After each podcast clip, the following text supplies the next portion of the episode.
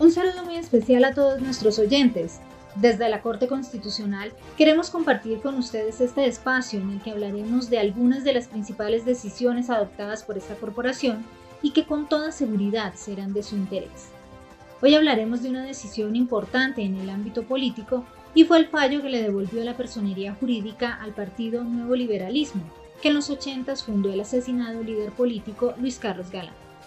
Algunos miembros y parte del cuerpo directivo de dicho partido, entre los que se encontraban Gloria Pachón de Galán, esposa del dirigente asesinado, presentaron una tutela contra las decisiones del Consejo Nacional Electoral y la sección quinta del Consejo de Estado, que negaron el reconocimiento de la personería jurídica.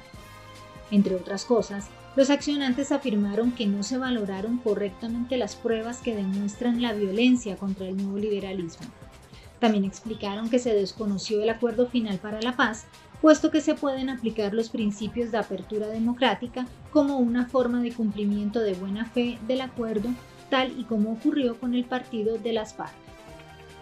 Para el Consejo Nacional Electoral, en el caso del nuevo liberalismo, la violencia no fue el elemento determinante para perder la personería jurídica, como sí ocurrió con el partido de la Unión Patriótica. Fue el mismo Luis Carlos Galán quien entregó voluntariamente la personería para reunificarse con el Partido Liberal. Por su parte, el Consejo de Estado señaló que las medidas para promover la apertura democrática pactadas en el acuerdo final para la paz no se pueden aplicar debido a que el punto sobre participación política requiere implementación normativa, tal y como ocurrió con el partido político de las antiguas FARC. La Corte sostuvo que el acuerdo final no es parámetro constitucional porque no hace parte del bloque de constitucionalidad, aunque su carácter de política pública es consecuente con el deber de cumplir de buena fe lo pactado por parte de los órganos e instituciones del Estado.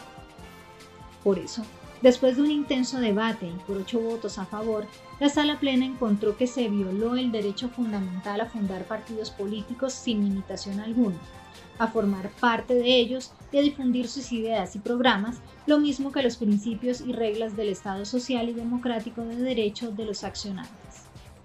El fallo le ordenó al Consejo Nacional Electoral reconocer la personería jurídica al nuevo liberalismo. El nombre y el símbolo registrados en 1986 deberán adecuarse a las reglas previstas en la Ley Estatutaria 130 de 1994.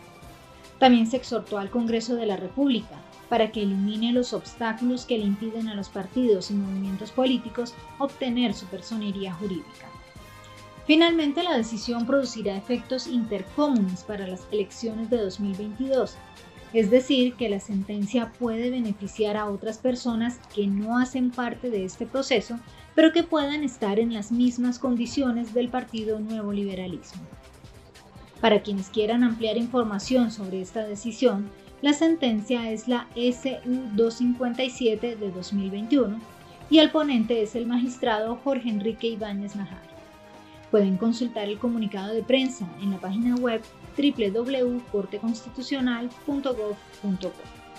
Nos seguiremos escuchando en este queso espacio.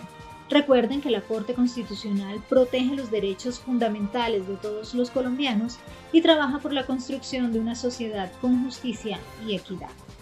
Hasta pronto.